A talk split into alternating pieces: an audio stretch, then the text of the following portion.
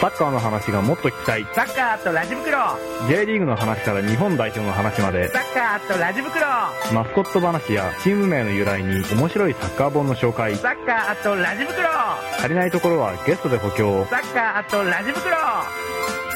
聞いてね聞いてね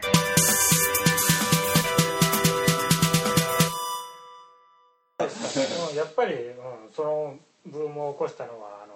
岡田だと思うんだけど、岡田光先生ですね。あえて呼び捨てしますよ。岡田第2部第2部いきなりもうネタラレから。いきなり岡田の話から。確かにネトラレはすごい増えてますよね。てかネトラレっていう言葉自体がもう一般化されてて、そうですね。みんな成田空港を見たら寝取られって思うわけそうですね。ネトラレでも確かにネトラレはねいいと思うんですよ。特になんかラブプラスとかのネトラレものはいいと思うんですよ、であのネトラレがどれだけうん。読者の心にダメージを与えたかというとあのネトラレを書くとあのものすごいあのツイッターとかあの感想とかに詰められるんですよ、うん。読者に。なじられますね。むっちゃなじられますね。なんでネトラで書いたんですかって。でまあ岡田先生は割となんかそういうのを山ほど受けて、うん。結構大変だったんだろうなと思うしこの前まあ自分の話になっちゃうんだけど同人で、あの佐伯先生とネームと作画交換して「交換温泉」っていう同人誌を出したんですよ。でその佐伯先生の話があのまあややネトラレっぽいっていうか、そういううつぼき系の話だったんですけどそうしたらあのツイッターで佐伯先生に突した人が いらっしゃってあなんかネトラレすげえなって。要するにだからなんかうつぼきのあまりまあ勃起するかどうかわかんないけれどもなんでこんなの書いたんですかって作者にこう突撃してしまうほどのパワーを持ってるんですよネトラレっていうシチュエーションは。やっぱあれですよなんかフックがすごいんですよね。そうそうそう感情へのフックが、でエロ漫画のタある程度タブーを犯さないとそのエロくないっていう部分もあってその例えばエロなんていうのはもうあんなちっちゃい子にそんなことしちゃいけないじゃないですかっていうところが始まってんねんけどもうそんなちっちゃい子じゃないとダメですよねみたいな話になってきちゃってるからもうエロの中ではタブーがなくなってきちゃってるんですよ。そういうような感じでのあのいわゆる脱構築ですよね。だからネタからベタですよね。そうそうそうそうそう。いろんなものがこうタブー化されてたものをどんどんどんどん解体漫画の中で解体されていっちゃってる。でそういう風になってきた時にじゃあもうある意味ネトラレ的な物語をしっかりとした作った上であのタブー的なものを作っていく。だからタブーを一から作っていくっていうあれ話だよねネトラレっていうのは、うん。なんかネトラレ自分逆にもっとネトラレが増えた理由として自分なんか考えてたのはなんかちょっと考えてたんです。ネトラレって何なんだろうみたいな。だから今ここにいるだから人が別のことをしているかもしれないっていう想像力がなんか働くようになってきたのかな。ツイッターとかフェイスブックでそういうことじゃないですか。だからわあなわ自分の知らない何かをこの人はしてるんだっていうことがすごくリアリティを持ち始めた時代だと思うんですよね。だそういう意味でネトラレっていうのがなんか絶対この女もなんかこの目の前では笑っているけど誰かとやっているんだみたいな、そういうモヤモヤと考え始めたところににこうスコーンとこうスコーンと入ってくるとだからこのラッププラスのねねさんもなんか 絶対他の男でやっているんだっていう。バイトの店長とかと。バイトの店長とか。いやー絶対そういう想像力なんです。だなんなんだろうなっていうなるほどね。漠然と考えてたことがありましたね。まあネトラレ自体に関しては現状やや陳腐化してきているかなという面はあるんだけど、ただまだいろいろ広がりはあると思うんでパターンとして、その辺でなんかまたガツンとすごいの出てくると面白いかなと勝手に思ってます。あのまあまた自分の話なんだけど「ラブチューライフ」の単行本「ラブチューライフの」あの前中後編のお話ってあの実は時間差ネトラレなんでまああのあえてあえてというかまあその時はなんかあんまりぐちゃ泥をさせたくなかったとか必要が足りなかったとかいろいろ言い訳あるんですけどあえてあのハッピー風味にまとめてはあるんですけれどもまああのその JC のことをその、まあ、先輩といてでその女の子は先輩が好きなんだけれどもあの先に家庭教師にやられちゃってるっていう、ちょっとまあネトラレの変形パターンみたいな感じですね、変形パターンいいですよねいいですよね。あの誰もそういうとこ気づいてくれないんで自分で。多様的な。なるほどね。うん。まあねでも気づかせられないのはだから自分は普通にネトラレは好きですね。うん。まあ好きな人も多い、うん。嫌いな人ばっかりだったらあのあっという間に伝えていくんですよ、だからあの今どこの雑誌でもあのうんこは書けない、うん、うん。こ好きっていう人が多かったらもう今頃 LO とか半分ぐらいうんこですよきっと。ねえあの小学生がうんこするのとかもう大好きですって人が。多かったらね、うん。そうしたらもうみんなうんこプリプリしてる。うん。まあなんかそうなんかうんこが大好きな人ばかりの文化でなんか滅びるような気がしますよ、なんかこう生殖に行かないじゃないですか。うん。まあだからでもでも海外では割とメジャーなあのメジャーいやメジャーじゃないと思う。だからそういうニッチなマーケットは確実にあるので。あいや日本にもあるけれども、うん商業ベースになるほど大きくはないあとそのえっとまあかなり前に俺そういううん。エロ漫画におけるシチュエーションのプラスとマイナスの話をしたんだけれども、そのプラスで得られる、まあ、読者ファンに比べてそのマイナスで嫌悪感を示すうん。ファンが、まあ、うんこに関して圧倒的に多いうん。んですよ、うん。でしょうね。なんか300人ファンがついてもなんか3000人ぐらいがあのうんこのってからこの雑誌買わねえってなっちゃうと意味がないんで。なるほどね。一個でももうダメなんですね。昔はねうん。だから性的な思考って結構みんなすごくあのへうんうん。あれなんで条件が狭いっていうか偏虚なんで、まあ動物的なんですよ。まあだから食べ物の好き嫌いと一緒ですよね。まあ、そこれ割と本能と密接に結びついてるんでダメなものはダメで、うん。なんかそこから広げてみようっていう人はあんまりいないですよ、うん。保守的ですよね、うん。みんな、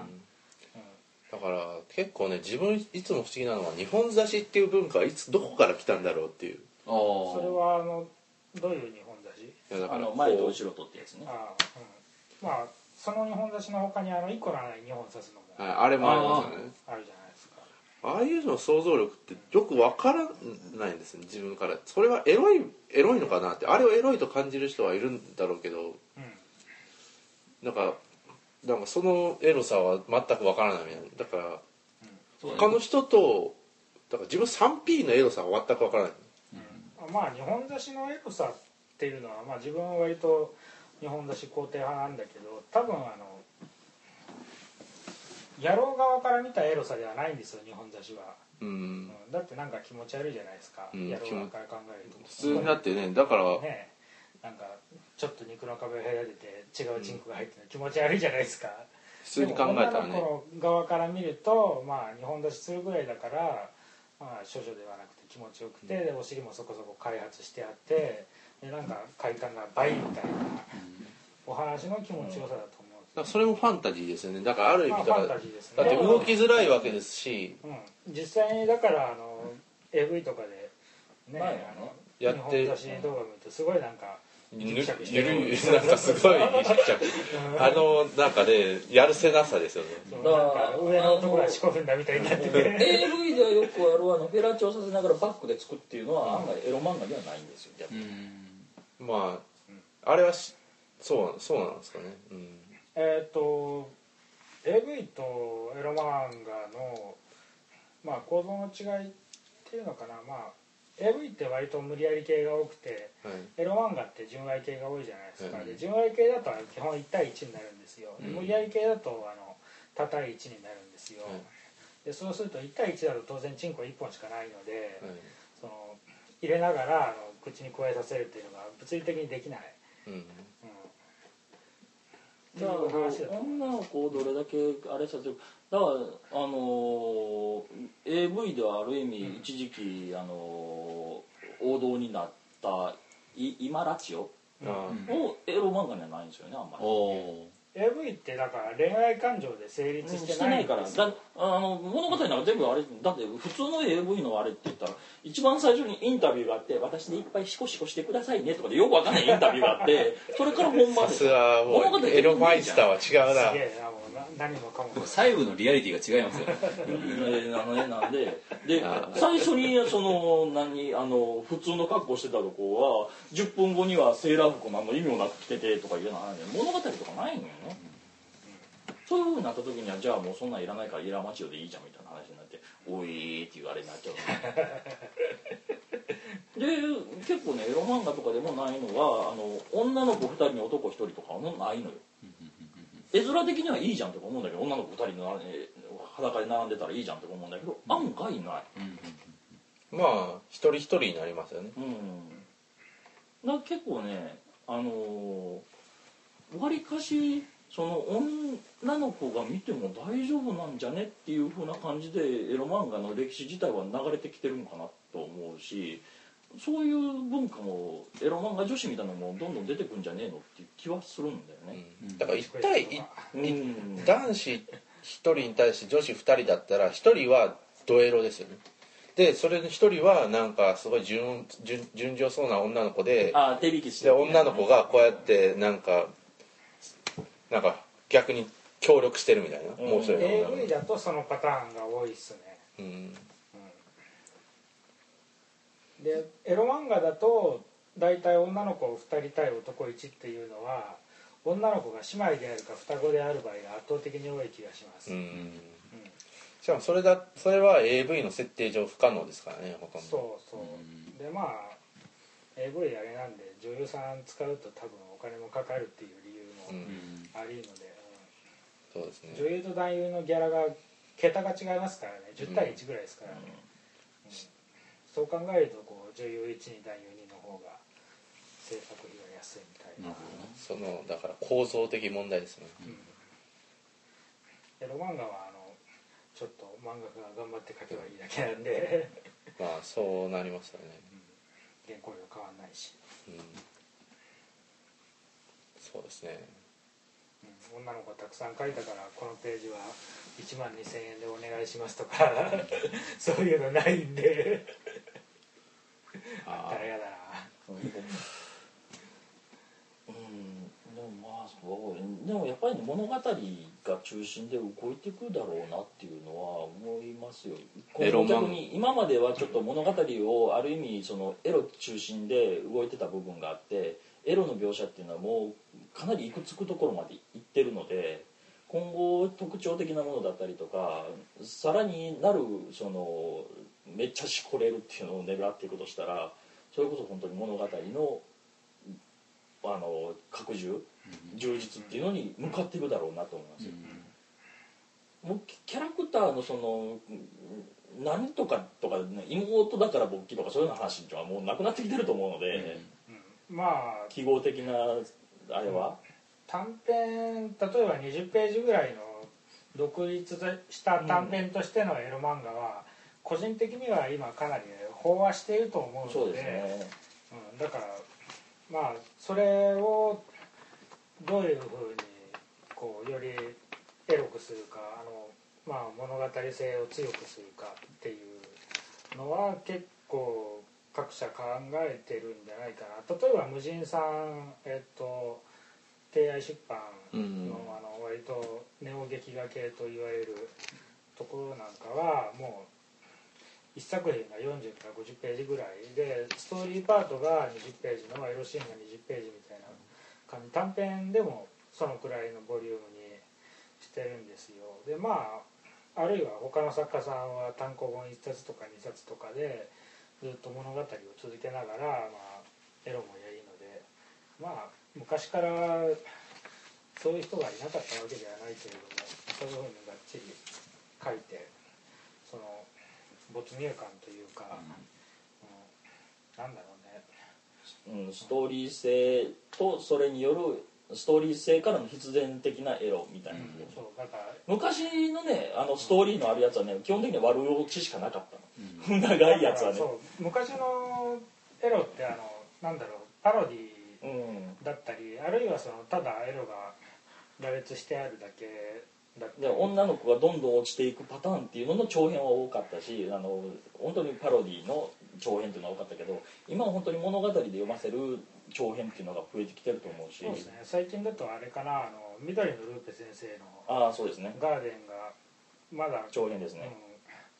単行本の2が出てないけれどもあれが多分物語系の今トップランナーじゃないですかね、物語化するエロ漫画うん、うんって言っていいのかな。なんかだからだからある程度そのパターンとかでそういうふうに処理できるエロが限界に来てある種限界に来ていてでさらにだからそこに物語を加えていかないとだから再化できないってことですよね。でそう物語とエロが相互補完し合ってうん。さらにこう面白くエロくなる。まあガーデンは多分あのなんだ割とアンハッピーエンドで終わるような気がするんだけれどもその没入感は単行本2冊分のすごい厚みのあるものになるんではないかなと、うん。まあ、多分雑誌では完結してるんだよねあれ。だったかな、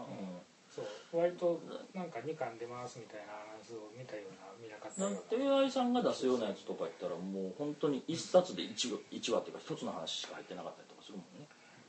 エロ漫画で普通オムニバス的にいっぱい入ってるんだけどこれだけの話しか入ってませんとか。まあそう5本ぐらい入っててそれが全部つつな。がってたりとか。だからそうなっていくとどんどんと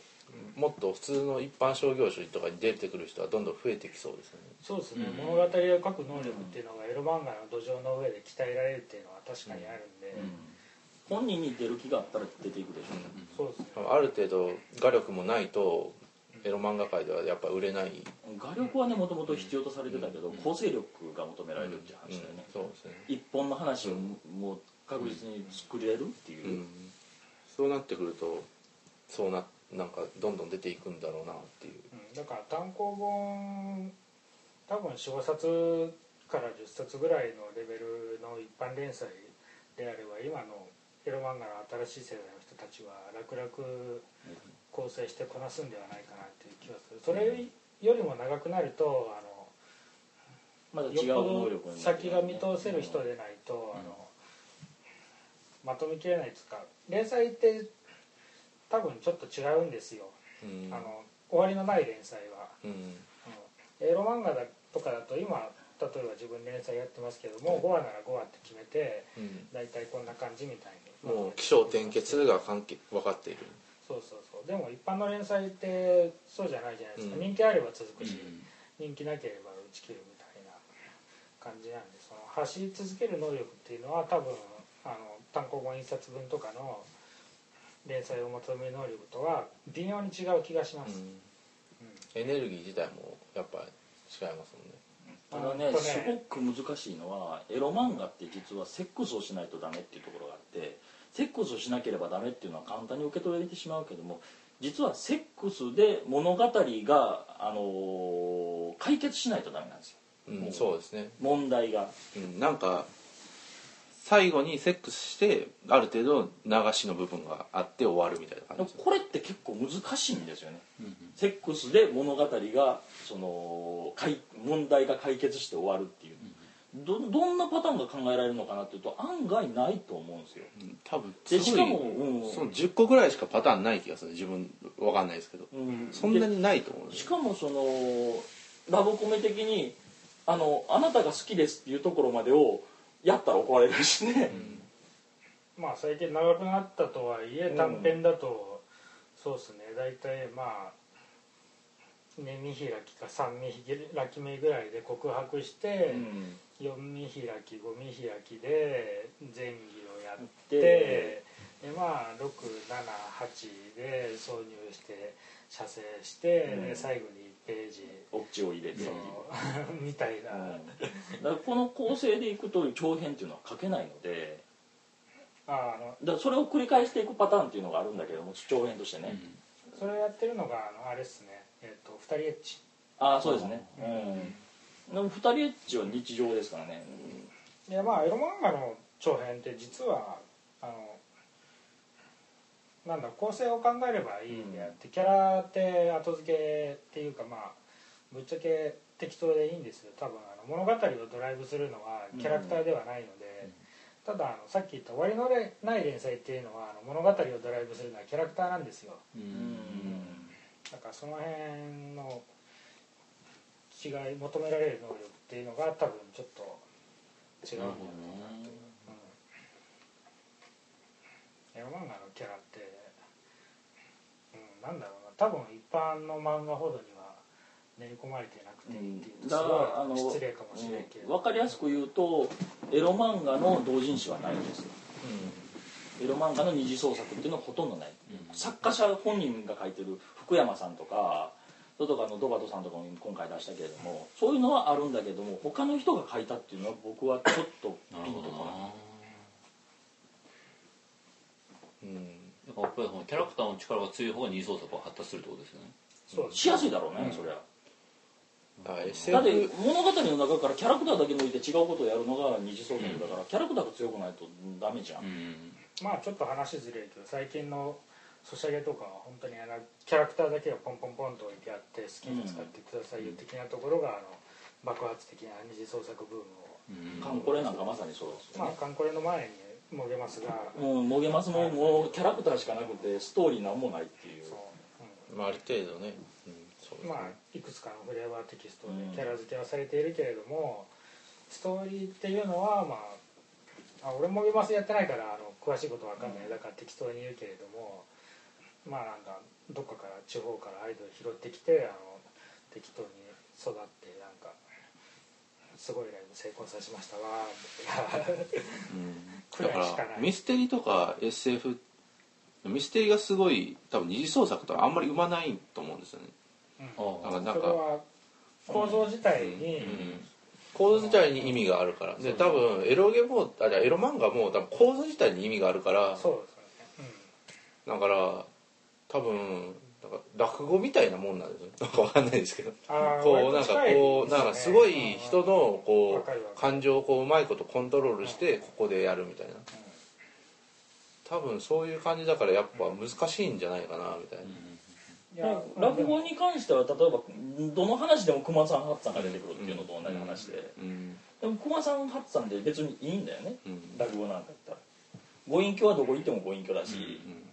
熊さんは相変わらず熊さんだしっていうような話。キャラクターは全然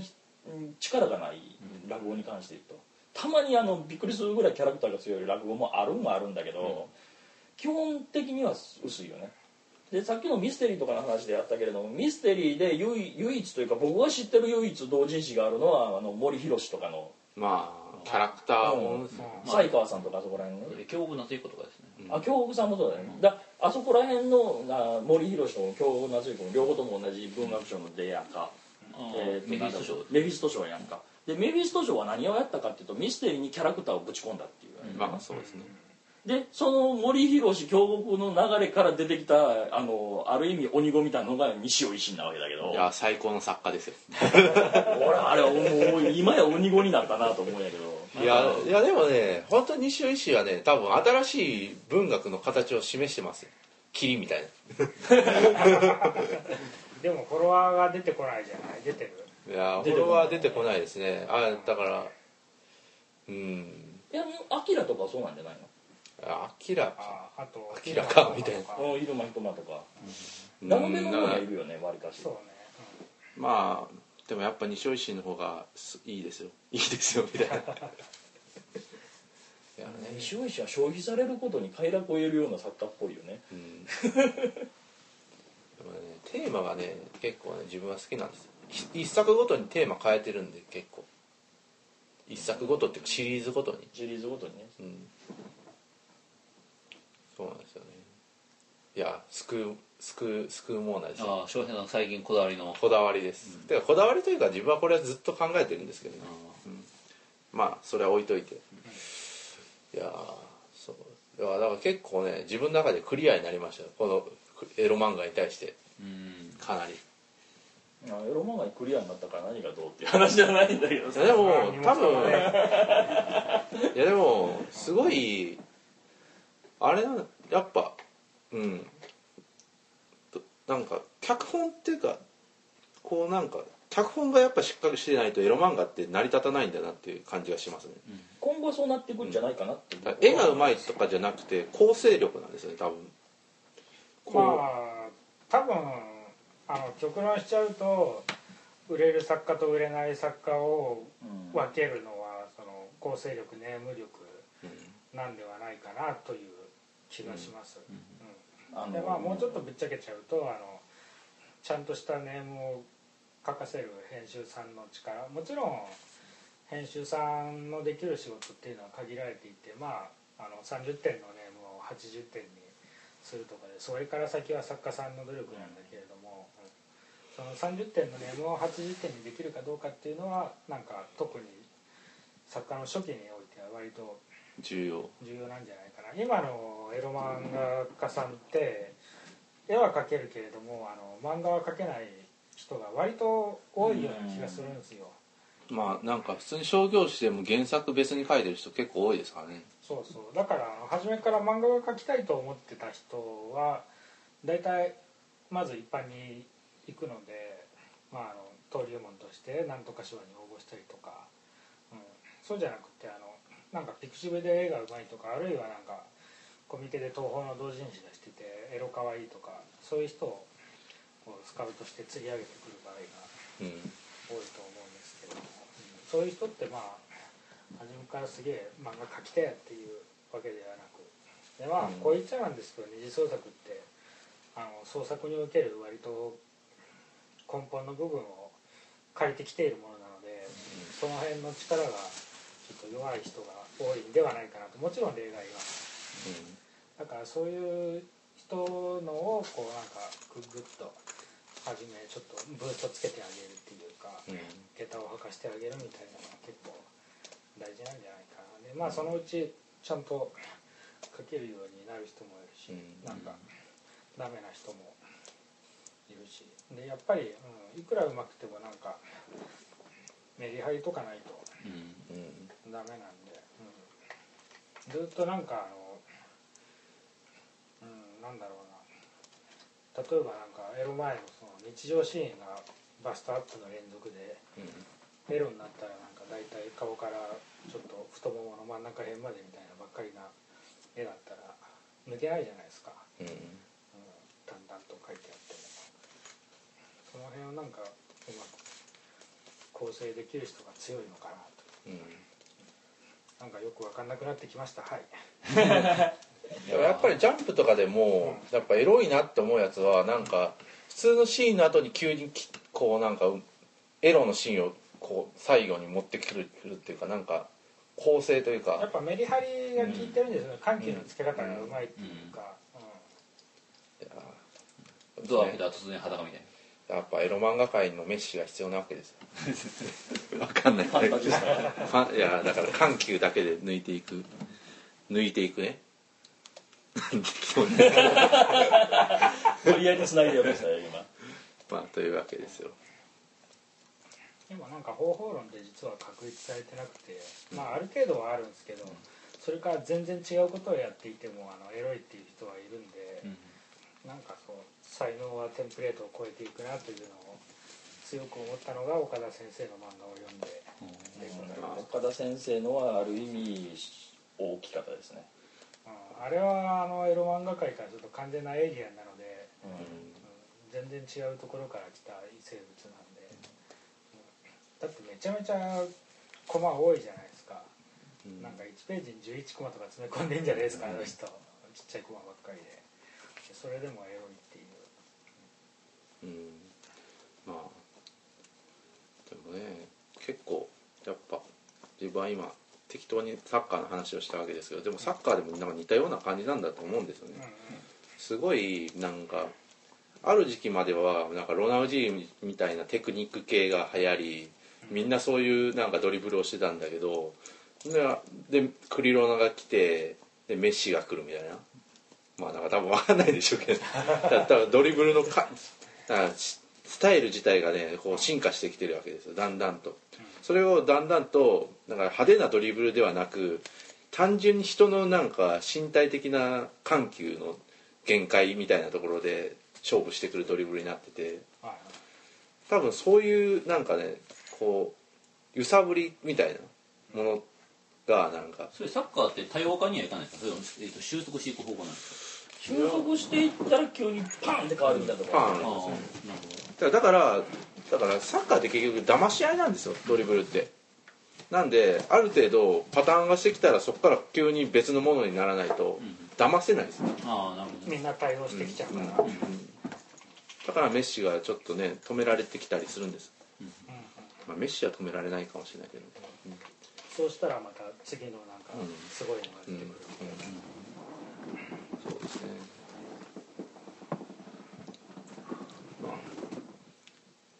いや暑かったです。いや面白かったですね。で僕はなんかその本当になんかそのキャラクターとなんかエロ漫画の関係みたいなのが非常に面白かったです割とまあ違うよっていう人もいるかもしれないけど、キャラクターもやっぱりエロをやるという前提のもとにあるのである程度テンプレート化されていて、うん。うん。まあどっちかっていうとそのオリジナリティだとかよりもそのエロに合ったキャラクターを用意してやってる人が多いんじゃないかなという、人妻ものだったらこうなんかあのムチムチでちょっとたるんだ感じでなんか乳首がでかくてボツボツがあるような、うん、キャラになるしでなんかちょっとマリリン・モンローみたいなタレみたいな、であの米屋にやられたりとか、うん、ロリだったらまあもちろん僕はロリ出身なんでロリをさらに細かくこういろいろ分類できますけれどもまあロリっぽいキャラクター、うん小学生だったらなんかちょっとウサギのヘアバンドつけてたりとか なんかあの模様がついたニーズを履いてたりとかデニムのミニスカだったりとかいいですね。そうそう。そういうテンプレート的なものを用意してあげれば大体納得する一般向けはなんかなかなかそうはいかないと。そもそもあの何をするかっていうのは非常に広いんで。いやいや実際これですごいいい話だと思うんですよね。僕もそ例えばまあそういうことも東さんとかねもうキャラクターショーでしたら可能世界の文学であるみたいな話をドカンとするんで、そういう話。この話を話しちゃいけなかったのかもしれないないと思いますよいや非常にいい話だったと思いますね。まあ、うん、これでまあいいや。まああの関西クラスターラジオは別にエロ漫画家は見ないと思うので。基本的には見ないと思うので。でも結構ねだから自分もなんかいろいろとだからそのなんかすごいここう抜けなんでこれは抜けるんだろう抜けないんだろうっていうあ抜けるのか抜けないのかっていうのが今なんかねクリアになった気がします。すごいやっぱ絵がどんだけ上手くても話自体のこうこの緩急みたいなのがなければ抜けないんですよ。まあ、あと一方ですそうね僕そう年齢の問題でもあるかなと思ってて若い頃ってなんかこう何でも抜けるじゃないですか。やっぱりね年取ってくると物語が必要になってくるっていう要素があると思うので、うん。まあなんか読み込んでくるとねなんか人って歴史があるので。若い頃は間口が広くてだんだん年取ってくると思考がこう狭くなっていくっていうのは何に返してもうん。そうだと思う大人になったらミステリーしか読まないとか、だからなんかこう手だれのねエロ漫画の読み手にはやっぱりこう物語っていうのがすごい重要になまあ時間もねうん。いっぱいありますからね。うん。若い時は。若いうちはいろんな音楽を聴いてたけれどもみたいな、うん。ねそう。うん、例えば僕なんかこれあのすごい現代アートの話とかでもすごい通じるなと思ったんですよ、なんかね現代アートってなんかこうまあ現代アートって何かって結構いろんな定義があるんですけどなんかこう脳の脳の仕組みみたいなこう方からアプローチする説明の仕方っていうのがあってはいつまりなんかこうなんかこうね例えばちょっとつるっとしたなんか石の塊みたいなのがあるじゃないですか。こういうの見て速そうだって感じるみたいな感じがあるんですよ。はい。なんかこうたこれは別に車輪とかついてないんですよ。ただでもねだからつまりなんかそうしかしなんか脳はよくわかんないけどこれは速そうだって感じるわけですよ。そういう感じでなんかこう人間のなんかあんま気づいてないなんか脳の仕組みみたいなものを使ってなんかこうハッキングするみたいな。あーうん。そういうふうにアプローチをかけて何かのその感情とかを想起させる？そうです。でなんかこうあのステレオドットえっとなんかあれ？3D ですそうねねなんかああいうのってなんかこうよくわかんないけど見える浮いて見えるみたいなよくわかんないその脳の仕組みみたいなのがあれでわかるんですよね。ああいう感じでなんかこうつまりなんかすごいなんかこう多様ななんか性の表現があってなんかこれこれ何が生き残るかっていうなんかこう事前に予想つかないですね。なんかしかしなんかこう何かしかし生き残ってしまうみたいな。なんかそういうのになんかこうあなんか人ってなんか日本出しみたいなものに興奮するんだみたいな